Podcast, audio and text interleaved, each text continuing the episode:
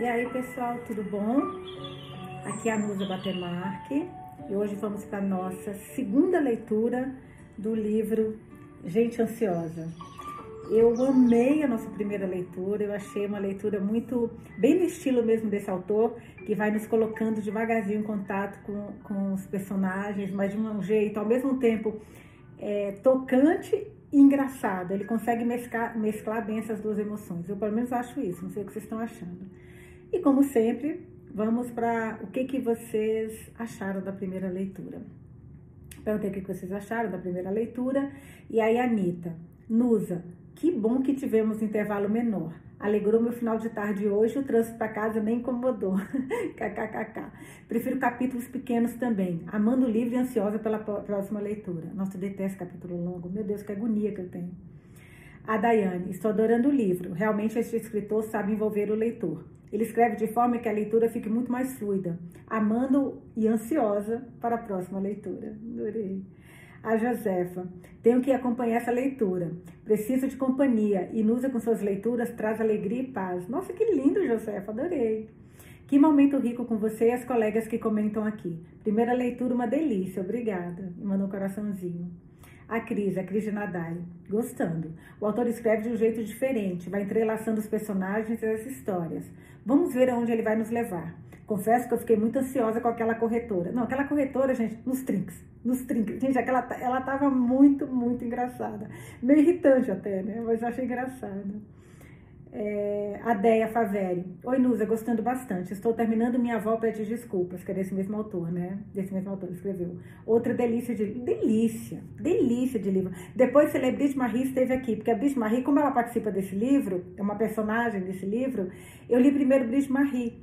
Então, deu para entender, lógico, mas ficou mais claro para mim quem era Brigitte Marie depois que eu li Minha Avó Pede Desculpas. A Yane, Amanda a história. Obrigada por nos acalentar com suas leituras, Nusa. Meu, que lindo, que você mandou. Muito obrigada, fiquei muito emocionada. Ana Glaucia Lorenzini, tô adorando essa leitura. Obrigada por aquecer nossos corações com leituras tão boas, Nusa. Muito fofos esses comentários que vocês me deixam. Obrigada, fiquei muito emocionada. Vocês me emocionam muito, eu acho que vocês não têm ideia do tanto. Juro por Deus, vocês não têm noção. Ana Clara Moça, confesso que estou extremamente intrigada. Esta leitura promete. Obrigada, Nusa. Fofinha. A Mirelle Lira. Oi, Nusa, gostei demais desse começo. Está tudo com um pouco de mistério. Vamos ver o que vamos descobrir no decorrer da história. Tá bem no início ainda, né? A Paulinha, estou amando. Acho que todas as histórias estão ligadas. Acha que até os, os caras, os reféns? Isso não tinha pensado, não. Veremos. Estou indo pesquisar se o urso polar realmente não come pinguins. Ela deu risada. Espera a primeira leitura para comprar o livro. Comprei. Bonitinha. A Claudinha Fogger. Delícia começar o livro, o livro novo, mas só consegui agora e não terminei de escutar, mas tenho que dar um pitaco. Na Suécia, as imobiliárias funcionam assim. Ah, compra, porque ela, ela, é da Suécia. Compradores vão visitar o imóvel e depois dão, as dão ofertas. Todo mundo junto assim, Claudinha. Eu fiquei muito impressionada que, meu, sete pessoas no apartamento ao mesmo tempo, isso me deixou um pouco chocada. Mas adorei seu pitaco. Muito bem-vindo. Aliás, você vai ter que dar um monte pra gente aí, no, já que você conhece tanto. E é, a Daiane respondeu, deixou, deixa eu achar aqui lá no YouTube. Peraí só um pouquinho, deixa eu ver onde está aqui. Ela deixou um comentário legal no YouTube.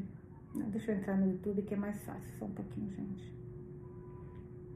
Que ela deixou um comentário lá dessa primeira leitura.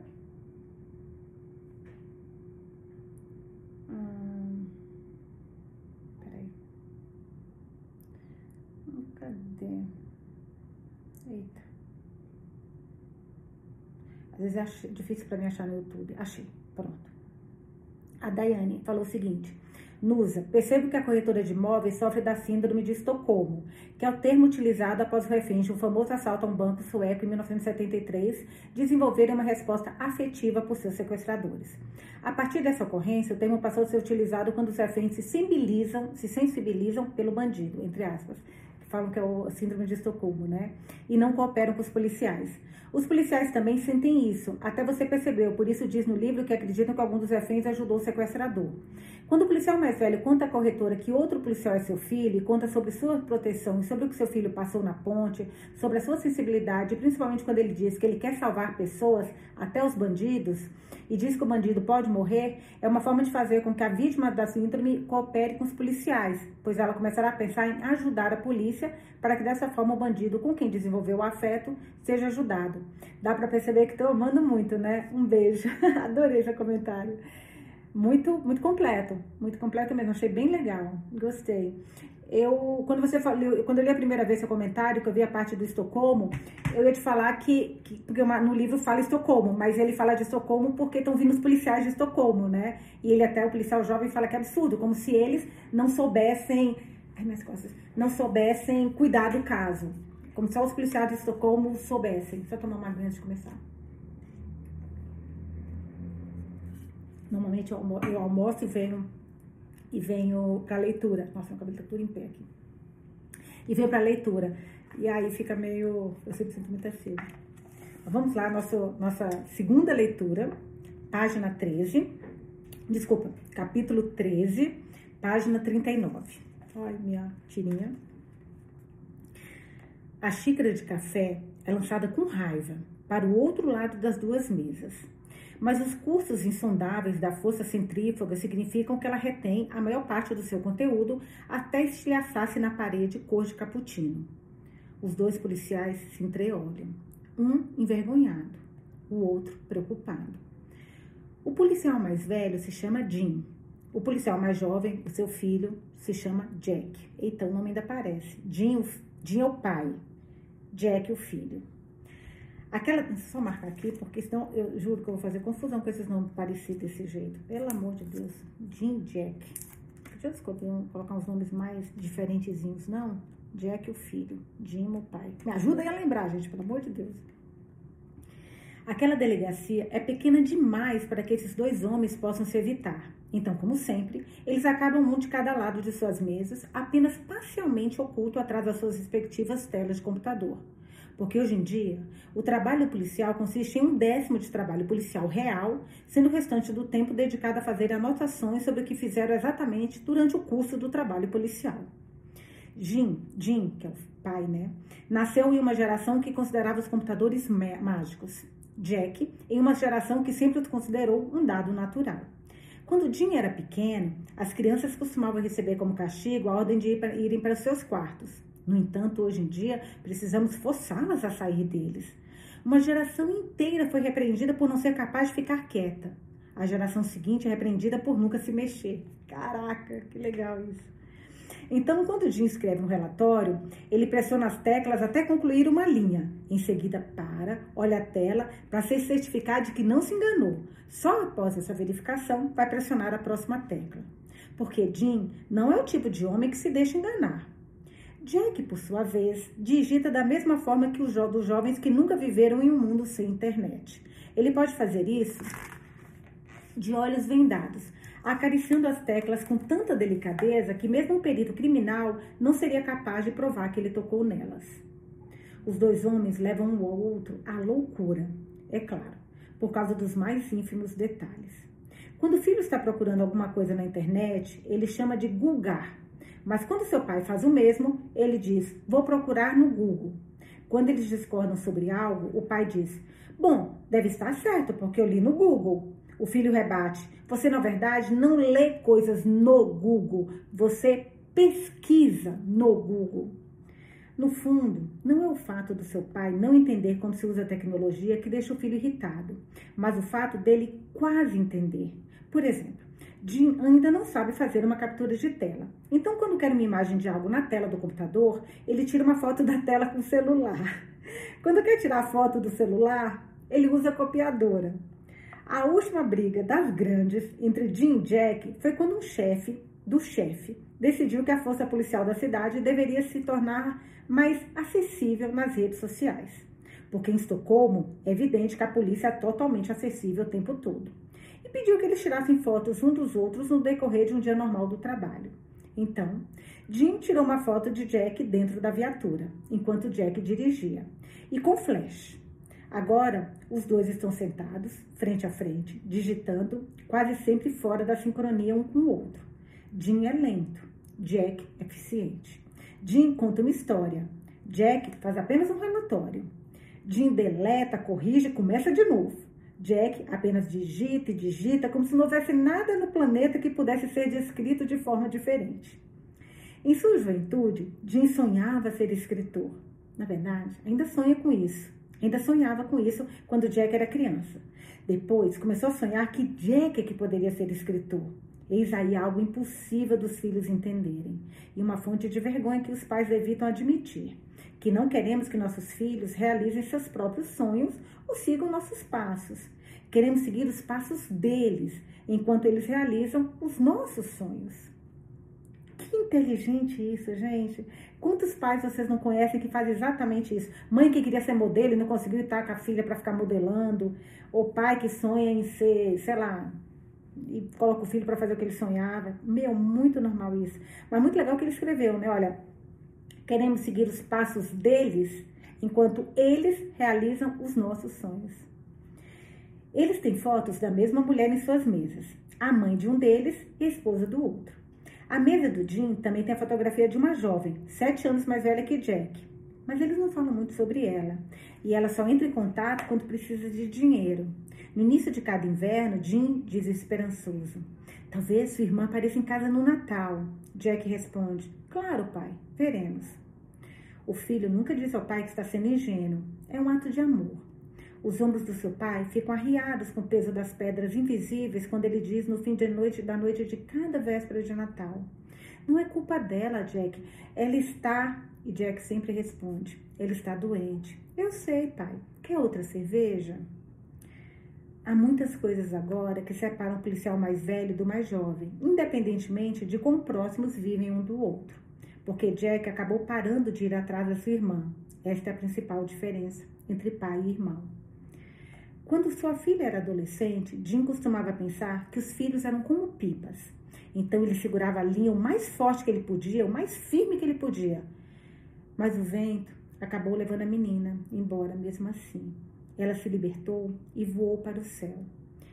É difícil dizer exatamente em que momento uma pessoa começa a abusar de substâncias. É por isso que todas mentem quando dizem: Eu consigo controlar. As drogas são uma espécie de crepúsculo que nos dá a ilusão de que somos nós que decidimos quando a luz deve se apagar. Mas esse poder nunca nos pertence. A escuridão nos leva sempre que quiser. Há alguns anos, Jim descobriu que Jack havia retirado todas as suas economias, que ele planejava usar para comprar um apartamento, e as usado e as usado para pagar o tratamento da sua irmã em uma clínica ah, caramba, peraí, gente, faltou vírgula aqui, vou ler de novo. Há alguns anos, Jim descobriu que Jack havia retirado todas as suas economias que ele havia usado, planejava para usar comprar um apartamento e as usado para pagar o tratamento da sua irmã em uma clínica particular exclusiva. Jack levou a irmã até lá.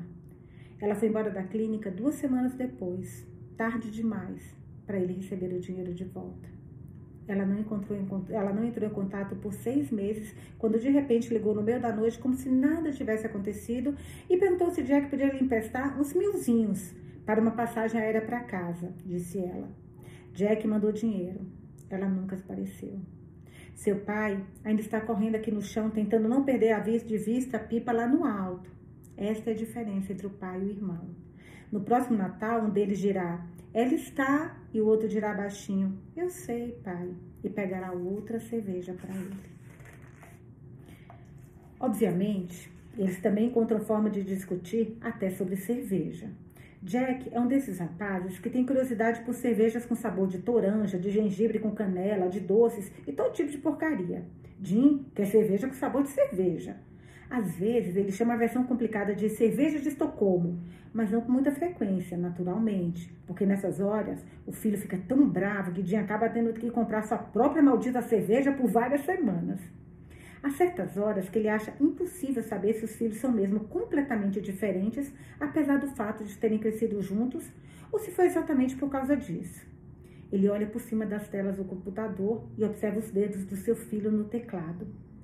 A pequena delegacia de polícia naquela cidade não é muito grande, é um lugar bastante tranquilo. Não acontece muita coisa ali. Eles não estão acostumados com dramas de reféns ou com qualquer tipo de drama, na verdade. Então Jim sabe que aquela é a chance de Jack mostrar aos chefes o que ele é capaz de fazer, que tipo de policial ele pode ser, antes que o especialista discutou como deem as caras.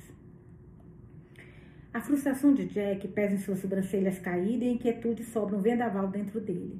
Ele anda à beira de uma explosão de fúria, desde que foi o primeiro policial a entrar no apartamento. Vem tentando se controlar. Mas após concluir sua última entrevista, ele foi para a sala dos funcionários da delegacia e explodiu.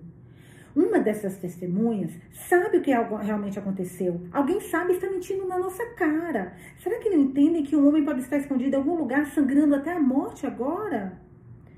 Como alguém pode mentir para a polícia enquanto alguém está morrendo? Jim não disse uma palavra quando Jack se sentou na frente do computador após sua explosão. Mas quando a xícara de café bateu na parede, não foi Jack quem jogou.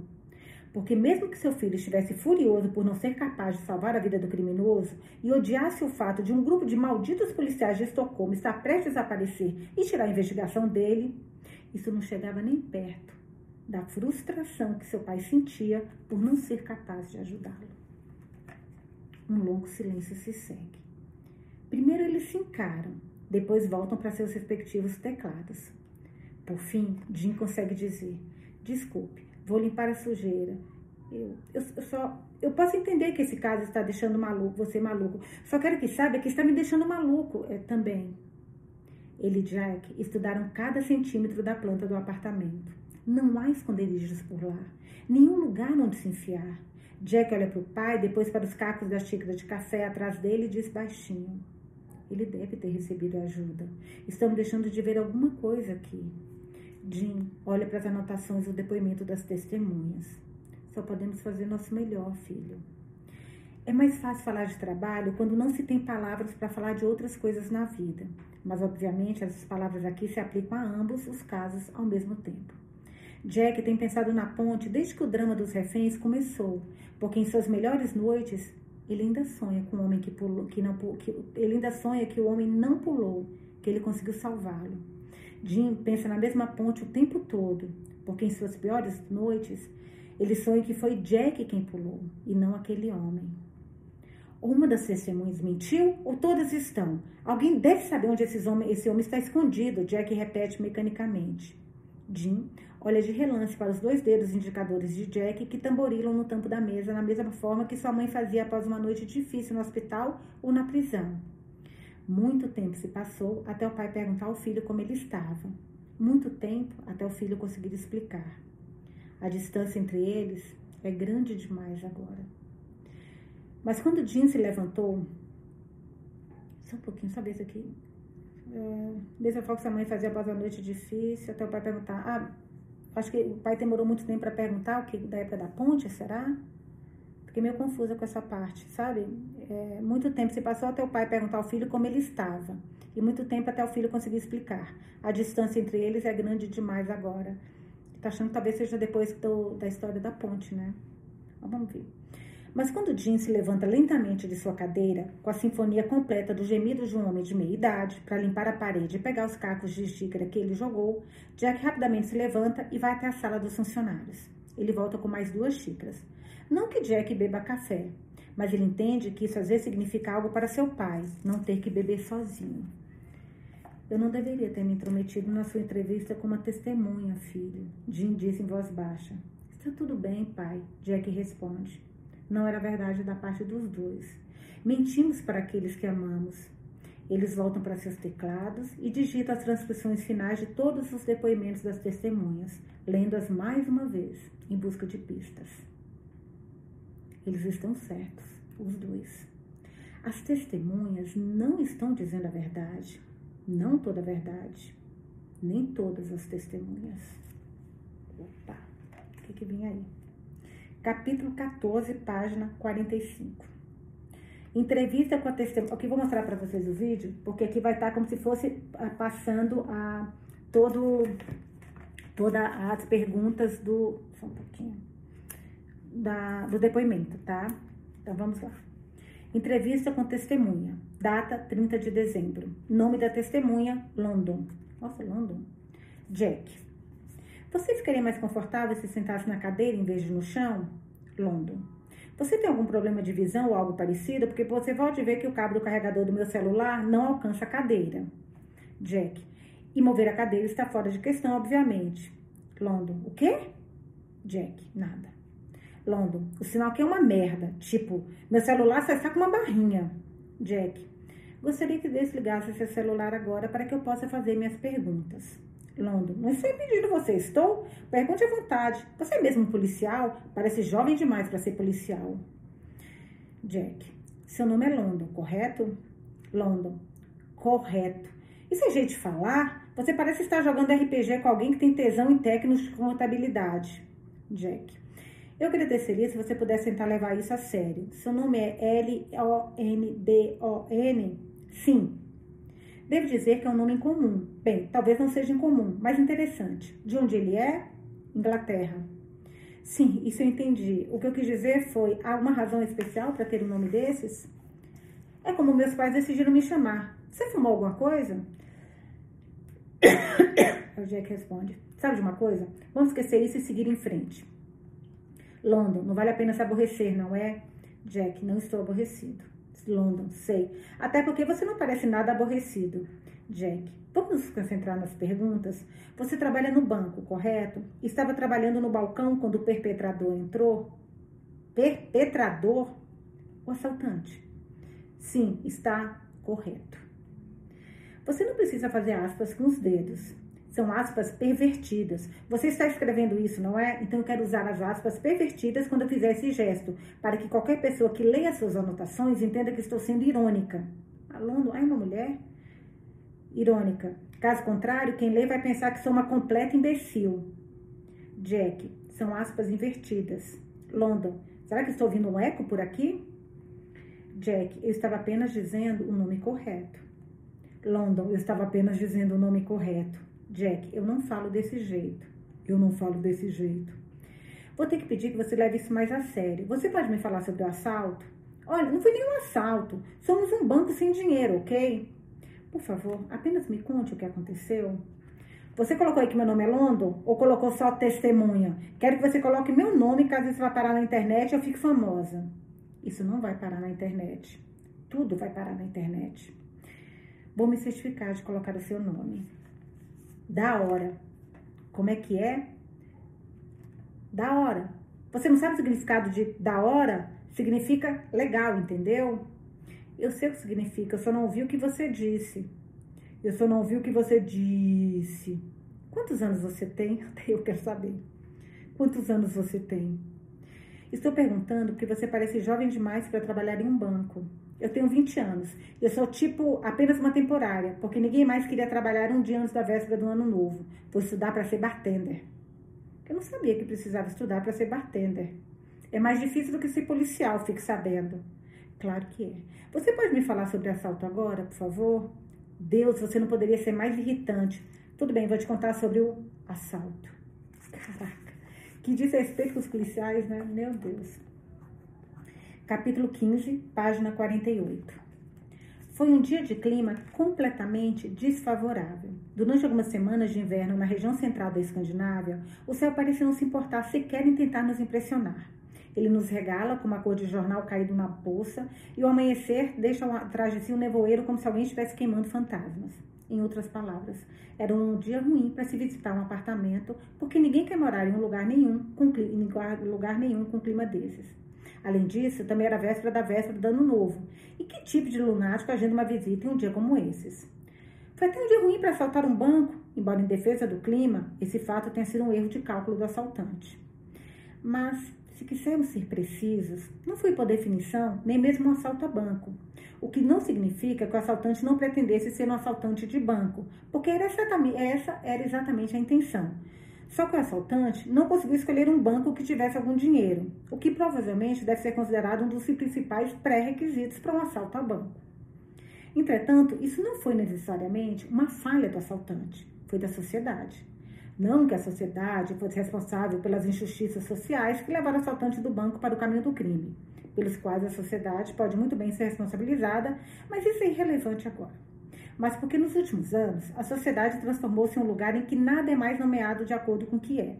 Houve uma época em que um banco era um banco, mas agora, evidentemente, os bancos sem dinheiro.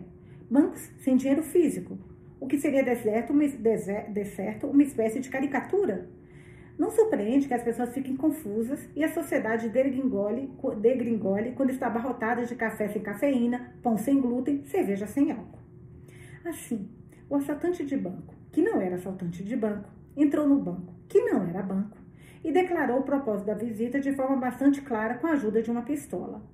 Mas atrás do balcão estava London, de 20 anos, profundamente imersa no tipo de mídia social que desmantela a competência social de uma pessoa, a ponto de, ao avistar o assaltante, ela instintivamente ter exclamado: Você é algum tipo de piada ou o quê?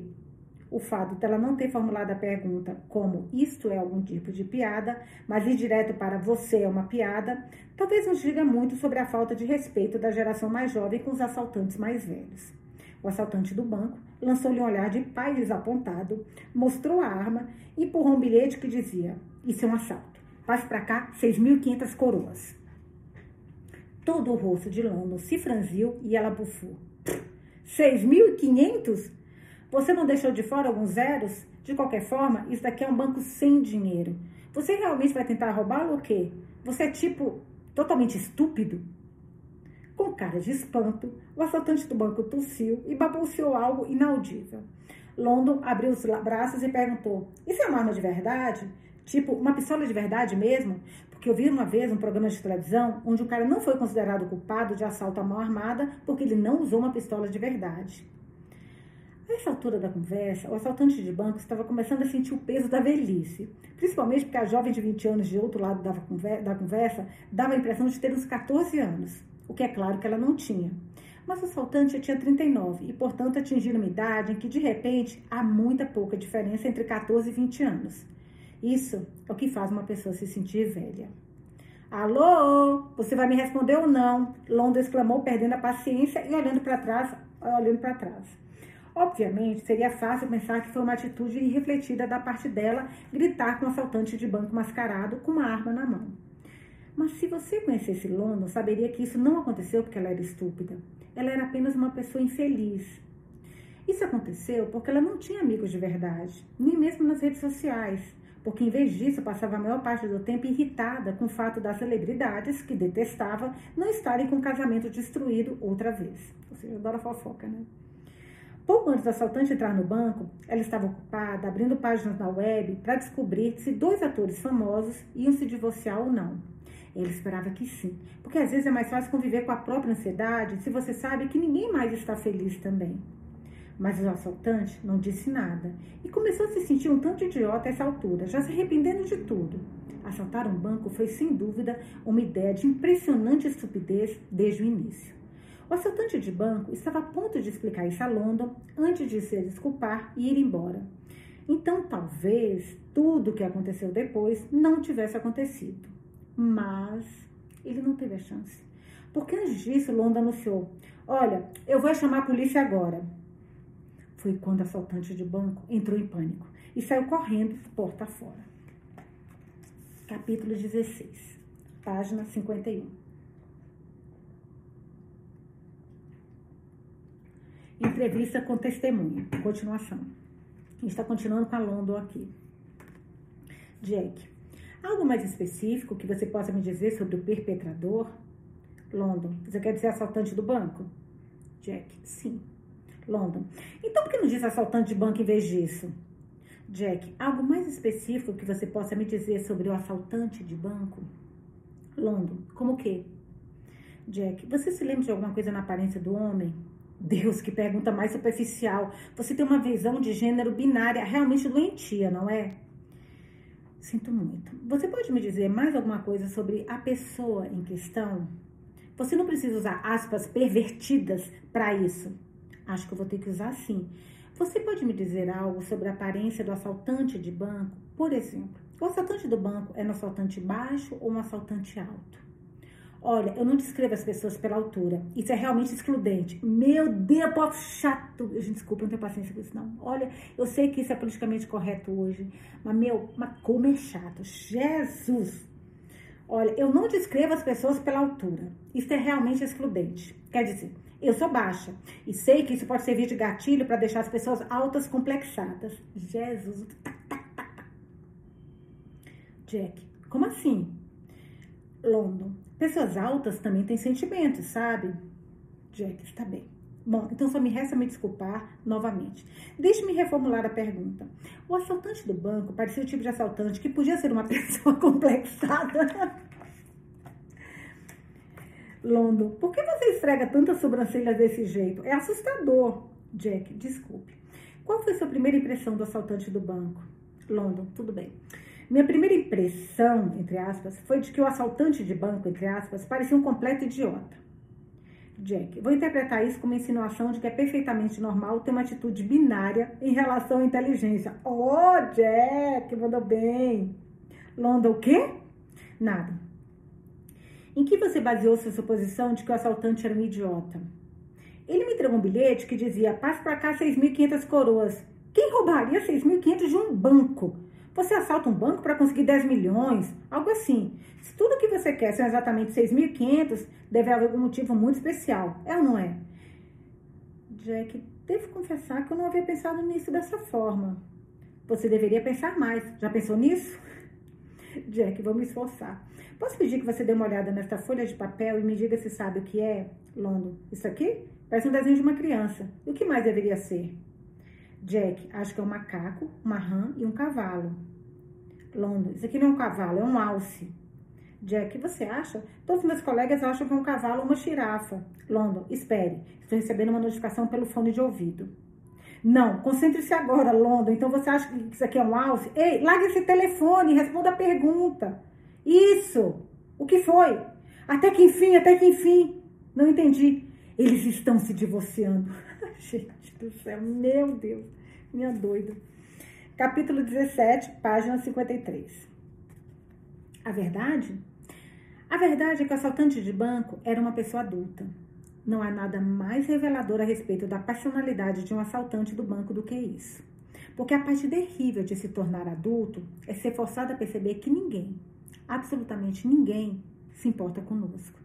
Temos que lidar com tudo nós mesmos, descobrir como o mundo funciona, trabalhar e pagar as contas, usar fio dental e chegar pontualmente às reuniões, ficar na fila e preencher formulários, aprender a lidar com cabos e montados móveis, trocar os pneus do carro e carregar o celular e desligar a cafeteira e não se esquecer de inscrever as crianças na aula de natação. Abrimos os olhos e a vida já está à espera para nos lançar uma nova avalanche de não se esqueça e lembre-se. Não temos tempo para pensar ou respirar. Acordamos e já começamos a cavar o entulho, porque outro será despejado sobre nós amanhã. Às vezes, olhamos em volta em nosso local de trabalho ou nas reuniões de pais ou na rua e percebemos horrorizados que todas as outras pessoas parecem saber exatamente o que fazem. Parece que somos os únicos que tentam fingir, que temos que fingir. Os outros têm condições de comprar coisas, têm controle sobre outras coisas e energia suficiente para lidar com ainda mais coisas. E os filhos dos outros sabem nadar mas não estávamos preparados para ser adultos. Alguém deveria ter nos impedido isso. Deveria ter impedido isso. A verdade, a verdade é que, assim que o assaltante de banco saiu correndo para a rua, um policial passava casualmente por ali. Mais tarde, ficaria claro que nenhum policial estava procurando pelo assaltante ainda, porque o alarme não havia sido acionado pelo rádio, porque London, de 20 anos, e o Centro de Emergência Policial demoraram muito para entender que estavam trocando ofensas. London comunicou um assalto a banco, o que levou o atendente da chamada a perguntar onde, o que levou London a tal endereço do banco, o que levou o atendente a perguntar: vocês não são banco sem dinheiro físico? Por que alguém iria querer roubar um banco desses? O que levou London a dizer: exatamente. O que levou o atendente a perguntar: exatamente o quê? O que levou London a perder a paciência? O que você quer dizer com exatamente o quê? O que levou a atendente a responder: Foi você que começou. E o que levou Londo a gritar: Não, foi você quem? E a partir daí, a conversa desceu ladeira abaixo. Mais tarde descobriu-se que o policial que o assaltante de banco viu na rua não era de fato um policial, mas um guarda de trânsito. E se o assaltante não estivesse sob tanto estresse e tivesse prestado atenção, isso seria óbvio. E uma estratégia de fuga diferente poderia ter sido possível, o que teria encurtado muito essa história. Mas em vez disso, o assaltante de banco entrou correndo pela primeira porta a porta disponível, que levava às escadas do prédio, e portanto não havia exatamente muitas opções a não ser subir os degraus. No último andar, a porta de um apartamento estava escancarada, de modo que foi para onde o assaltante se dirigiu, sem fôlego e suando, com sua máscara de esqui de assaltante de banco torta, para que apenas um olho pudesse enxergar o que fosse. Só então o assaltante de banco percebeu que o hall de entrada estava cheio de sapatos e o apartamento cheio de pessoas sem sapatos. Uma das mulheres dentro do apartamento avistou a arma e começou a gritar: Ai meu Deus, estamos sendo assaltados! E no mesmo instante, o assaltante ouviu passos rápidos nas escadas e presumiu que fosse um policial. Não era, era o carteiro. Então, na ausência de alternativas, o assaltante do banco. Gente, uma, uma, uma comédia de erros, né? Ah, então, na ausência de alternativas, o assaltante de banco fechou a porta e apontou a arma em várias direções diferentes ao acaso, inicialmente gritando: Não, não, isso não é um assalto, eu só. Antes de pensar melhor e dizer ofegante: Bem, talvez seja um assalto, mas vocês não são as vítimas. Talvez seja mais o caso de vocês serem reféns agora. E eu sinto muito por isso. Estou tendo um dia bastante complicado hoje. Tadinho. E eu sinto muito por isso, mas eu estou tendo um dia muito complicado hoje. O assaltante de banco, de certo, tinha razão. Não que isso seja uma defesa dos assaltantes de banco de forma alguma, mas eles também podem ter seus dias ruins no trabalho. Falando francamente, quem de nós não teve um dia vontade de puxar uma arma depois de falar com uma pessoa de 20 anos? Nossa Precisando discutindo com a minha filha, nunca ia tirar uma arma para minha filha, jamais. Mas assim, ai, que vontade de dar uns tabefes tem horas. Ai, que esses jovens, tira ele do sério. Poucos minutos depois, a rua em frente ao prédio estava apinhada de jornalistas e câmeras. E depois que eles chegaram, a polícia apareceu. O fato da maioria dos jornalistas ter chegado antes da polícia não deve de forma alguma ser interpretado como prova de competência das respectivas profissões. Mas nesse caso, serve mais como uma prova de que a polícia tinha coisas mais importantes a tratar e que os jornalistas tinham mais tempo para ler nas redes sociais. Porque a irritante jovem do banco, que não era banco, evidentemente, era capaz de se expressar melhor no Twitter do que o telefone nas redes sociais, ela anunciou que tinha visto pela vidraça do banco o assaltante entrar correndo pelo prédio do outro lado da rua, enquanto a polícia não havia recebido comunicado nenhum até o carteiro, que viu o assaltante nas escadas ligar para sua esposa, que por acaso trabalhava numa cafeteria em frente à delegacia. Caraca, gente, juro por Deus, tá, tá hilário esse negócio aqui. Ela atravessou correndo a rua e só depois o alarme soou, sinalizando que um suposto homem armado com uma suposta pistola, usando uma suposta máscara de esqui, havia invadido um dos apartamentos à venda, trancando a corretora de imóveis trinque, eh, nos trinques, né? A gente não pode esquecer, corretora nos trinques. E os potenciais, vocês estão irritados com ela? Eu também, mas gruda, gente, gruda na cabeça. E os potenciais comprador, compradores lá dentro. Foi assim que o assaltante de banco perdeu no assalto a banco, mas conseguiu ganhar na situação de reféns. A vida nem sempre sai como a gente espera. Assim que o assaltante fechou a porta do apartamento, um pedaço do papel que caíra do bolso do casaco voou para as escadas. Era um desenho infantil de um macaco, um rã e, uma, e um alce. Não era um cavalo. E definitivamente não era uma girafa. Isso foi importante. Porque mesmo que os jovens de 20 anos possam estar errados em muitas coisas na vida, e aqueles de nós que não têm mais 20 anos talvez concordem que a maioria dos jovens de 20 anos erra com tanta frequência que quase todos teriam apenas uma chance em quatro de responder corretamente a uma pergunta de sim ou não. Essa jovem de 20 anos em particular estava certa em relação a uma coisa. Assaltantes de bancos normais pedem quantias e números redondos. Qualquer um pode entrar no banco e gritar: manda para cá 10 milhões, senão eu atiro. Mas se alguém entra armado e tenso pedindo especificamente 6.500 coroas, Provavelmente há um motivo, ou dois. Capítulo 18, página 57. Entre o homem parado na ponte 10 anos atrás e o assaltante de banco que faz reféns em um apartamento, não há conexão. Olha só, a gente estava pensando se tinha conexão, né? Não há conexão. Eles nunca se conheceram. A única coisa que realmente tem em comum é o risco moral. Risco moral É um conceito do setor bancário, é claro. Alguém teve que inventar para descrever a forma como os mercados financeiros operam, porque o fato dos bancos serem morais nos é tão óbvio que simplesmente chamá-los de morais não bastava. Precisávamos de uma forma de descrever o fato de que é tão improvável que um banco se comporte moralmente que devia até ser um risco se eles tentassem. O homem da ponte colocou seu dinheiro em um banco para que eles pudessem fazer investimentos seguros, porque todos os investimentos eram seguros naquela época. Então, o homem usou esses investimentos seguros como garantia aos empréstimos e depois fez novos empréstimos para pagar os antigos. Todo mundo faz isso, disse o banco, e o homem pensou: eles devem saber mais do que eu. Então, um dia de repente, nada mais estava seguro. Chamavam de crise dos mercados financeiros, quebra de bancos, embora as únicas coisas que quebrem são as pessoas. Os bancos ainda estão lá. Os mercados financeiros não têm coração que possa ser partido. Mas para o homem da ponte, as economias de uma vida inteira foram substituídas por uma montanha de dívidas. E ninguém foi capaz de explicar como isso aconteceu. Quando o homem ressaltou que o banco havia prometido que tudo seria totalmente livre de risco, o banco abriu os braços e disse: Nada é totalmente livre de riscos. Você devia saber no que estava se metendo, não devia ter nos dado seu dinheiro. Então, o homem foi a outro banco para pedir dinheiro emprestado para pagar as dívidas que havia contraído, porque o primeiro banco havia perdido todas as suas economias. Ele explicou ao segundo banco que poderia perder sua empresa, depois sua casa, e disse a eles que tinha dois filhos para criar. O segundo banco assentiu e foi muito compreensivo, mas uma mulher que trabalhava lá disse a ele: Você sofreu o que chamamos de risco moral.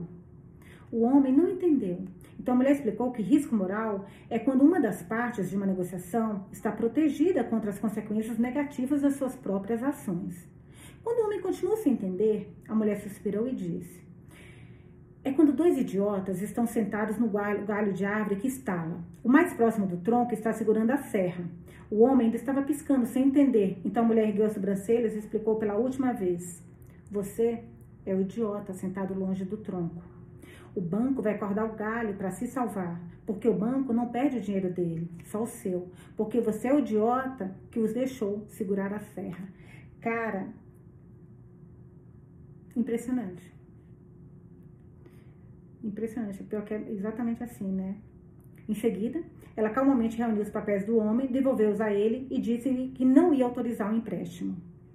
Mas não é culpa minha eles terem perdido todo o meu dinheiro, o homem exclamou. A mulher olhou para ele com frieza e declarou: É sim, porque você não deveria ter dado a eles o seu dinheiro. Dez anos depois, um assaltante de banco entrou no apartamento à venda durante a visita dos candidatos à compra. O assaltante de banco nunca teve dinheiro suficiente para ouvir uma funcionária do banco falar sobre risco moral. Mas tinha uma mãe que costumava dizer que se Deus se quiser fazer Deus rir, rir, conte-lhe seus planos. É, eu tenho, uma, um ditado que é bem parecido com isso. Enquanto vocês fazem seus planos, os deuses dão risadas. Que quando a gente faz nossos planos, nunca é exatamente como a gente planeja, né?